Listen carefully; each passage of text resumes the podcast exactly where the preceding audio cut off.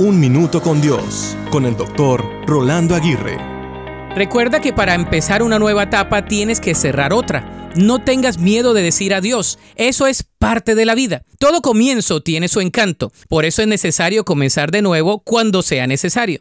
Algunos lo han dicho todo antes de empezar. Uno debe terminar antes de haber dicho todo. Debemos recordar que le damos valor a nuestros días al levantarnos cada mañana para hacer que hoy sea mejor que ayer. Muchas veces del mismo dolor vendrá un nuevo amanecer. Usualmente la experiencia del pasado se convierte en la plataforma para construir sobre un fundamento sólido forjado por el sufrimiento, el esfuerzo y la perseverancia. En otras palabras, el empezar de cero nos da la oportunidad de pensar en el pasado, sopesar las cosas que hemos hecho y aplicar lo que hemos aprendido de estas experiencias en un futuro.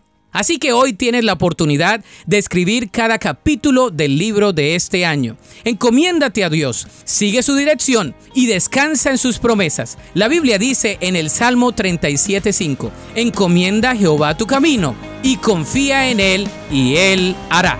Para escuchar episodios anteriores, visita unminutocondios.org.